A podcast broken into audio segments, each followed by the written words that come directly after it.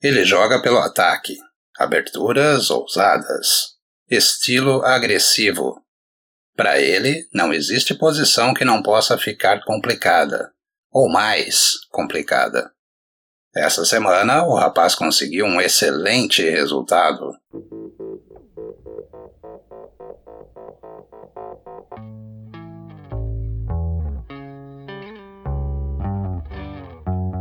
Podcastle, o primeiro podcast brasileiro sobre xadrez. Olá, hoje é sábado, 12 de dezembro de 2020. Isso, 12 do 12. Eu sou Alexandre Sigrist, este é o Podcastle.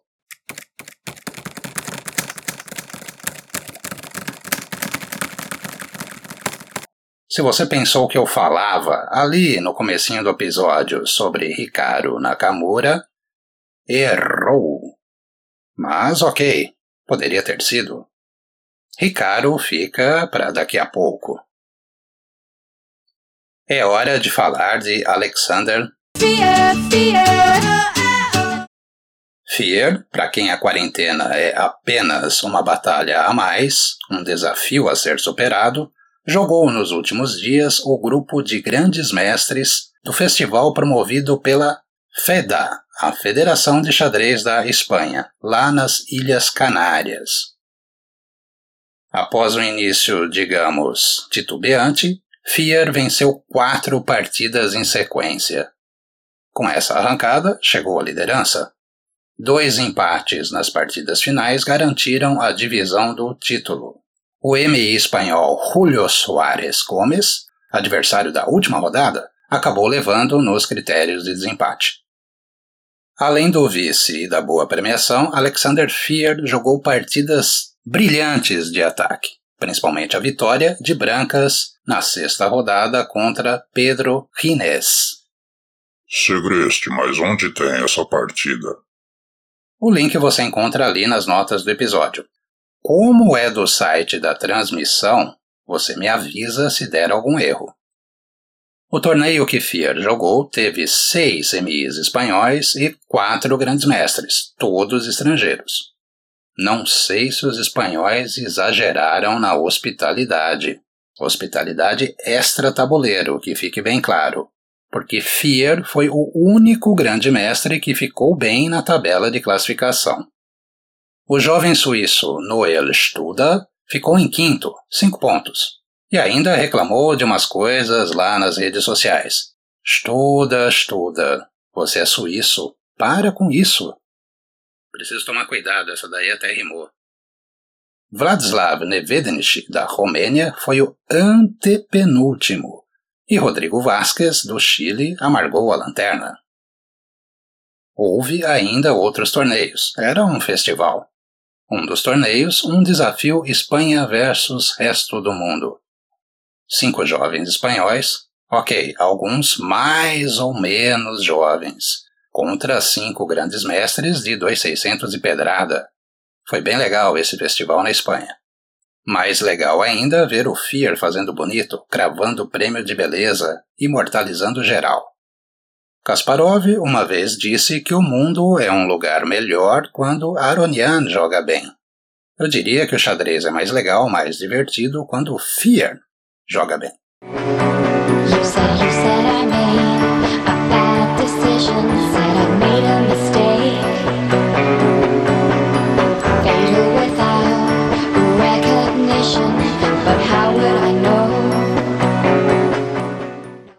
Sim, sim. É hora de falar dele, Hikaru Nakamura. Ele é um figuraça. O norte-americano, pois é, pois é, ele é americano, nascido no Japão, mas americano. O norte-americano Hikaru Nakamura completou 33 anos no último dia 9 de dezembro. 33 anos. Posso dizer que Hoje ele é uma pessoa bem diferente de quando era adolescente. Ainda é marrento, ainda é boquirroto, ainda faz das suas. A diferença fundamental, eu diria, é que o adulto Naka canaliza suas particularidades, todo o seu temperamento, em prol da diversão, para o entretenimento dos fãs de xadrez. Exemplo: Antes das partidas dos torneios online, ele faz aquecimento resolvendo problemas de tática enquanto ouve Despacito. O quê? Você ainda não viu Nakamura fazendo coreografia? Ah. Nakamura é um show. E, ultimamente, incorporando o papel de streamer, Nakamura tem contribuído para deixar a nossa quarentena muito mais divertida. As análises cheias de seta e cheias de here, here, here, there, there, there. Menino Ricardo era uma bomba relógio. Adulto Naka é um grande jogador que também é um showman.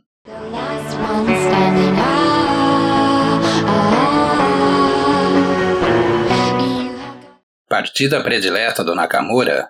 Tem certeza, jovem?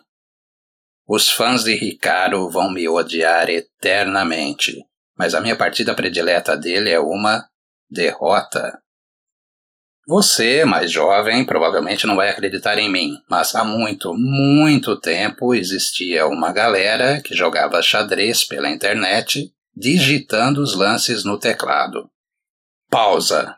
Se você quiser, volta ali. Ouve de novo, ouve mais uma vez. Mas é isso mesmo. Era no Internet Chess Club, o saudoso, único, incomparável, insubstituível ICC. Eu disse que você não ia acreditar. Foi por volta de 2001, 2003, talvez. Foi antes do Premove. A pessoa, por exemplo, digitava a letra E, depois o número 4, dava Enter Enter, retorno, return.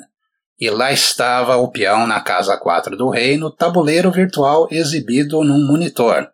Na maioria das vezes, ainda um monitor de tubo. Muito bem, agora presta atenção. Além dos lances, no teclado, também era possível enviar alguns outros comandos. E também dava para conversar, dava para enviar umas mensagens, ou para o adversário ou para quem estava assistindo aos games. Nakamura estava sempre on, online, e jogando bullet, jogando partidas de um minuto, e conversava. Como conversava? Numa dessas, conversando, zoando, irritando o adversário, uma vez o Nakamura estava muito ganho. Ganho. Ganho! Foi zoar o adversário e digitou resign. O problema é que resign era um comando válido. Se você quisesse abandonar a partida, era só digitar resign. E com isso, Ricardo acabou perdendo aquela partida, em que estava ganho. Ganho! Confesso que eu era quase um anti-Nakamura. Que fique bem claro, eu evito torcer contra, em qualquer, qualquer situação. Mas eu mentiria se dissesse que gostava do jovem Ricardo Nakamura. Não vou mentir. Talvez tenha contribuído para isso a rivalidade, que não era lá muito saudável, entre ele e o Aronian. Os dois eram os reis do relâmpago no ICC. Digamos, eles não se toleravam muito, não.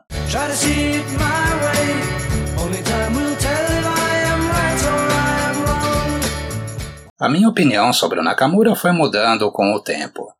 Mas uma coisa que colaborou demais foi a convivência com o Mestre Dan, o Dan Vachesio. Mestre Dan era um fã incondicional do Nakamura.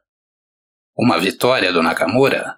Talvez, talvez eu escolha uma vitória do Naka. Mas antes eu vou falar sobre uma partida emblemática, ao menos para mim. Escrevendo as notas aqui, eu acabei me lembrando de uma partida em que ele, Nakamura, jogou holandesa contra o Kramnik, foi a primeira vez que eu fiquei realmente impressionado com o menino Rick. Concordo, o Rick foi demais. Eu vou tentar apagar isso na edição. Não, Rick, menino Rick não. Antes disso, tudo que eu via era só uma ou outra gracinha. Começar com B3 contra um time mais fraco na Olimpíada de Xadrez. O tal ataque bomba H. Sim, Naka jogava E4, depois mandava a dama lá para H5 e seguia o jogo. Ele fez isso algumas vezes. Eu lembro que eu presenciei uma vez um grande mestre, de certa forma, tirando o sarro do outro. Olha só, aspas. Você sabe que existe xadrez além do Nakamura. Fecha aspas. Nessa partida contra Vladimir Kramnik, embora tenha sido derrotado, Nakamura jogou um xadrez de gente grande, um xadrez de alto nível, um xadrez de elite. Tá, então você quer uma vitória do Nakamura, certo? Pois esta semana, pela semifinal do Speed Chess, Ricardo derrotou o fortíssimo compatriota Wesley So. Foi apertado, mas Nakamura fez mais pontos e sobrepujou Wesley, que é fortíssimo. Nakamura agora disputa a final contra Vachier. Pois é, Magnus Carlsen está fora da final perdeu para o MVL. Então a final vai ser Nakamura versus Vachila Grave. Para quem você vai torcer?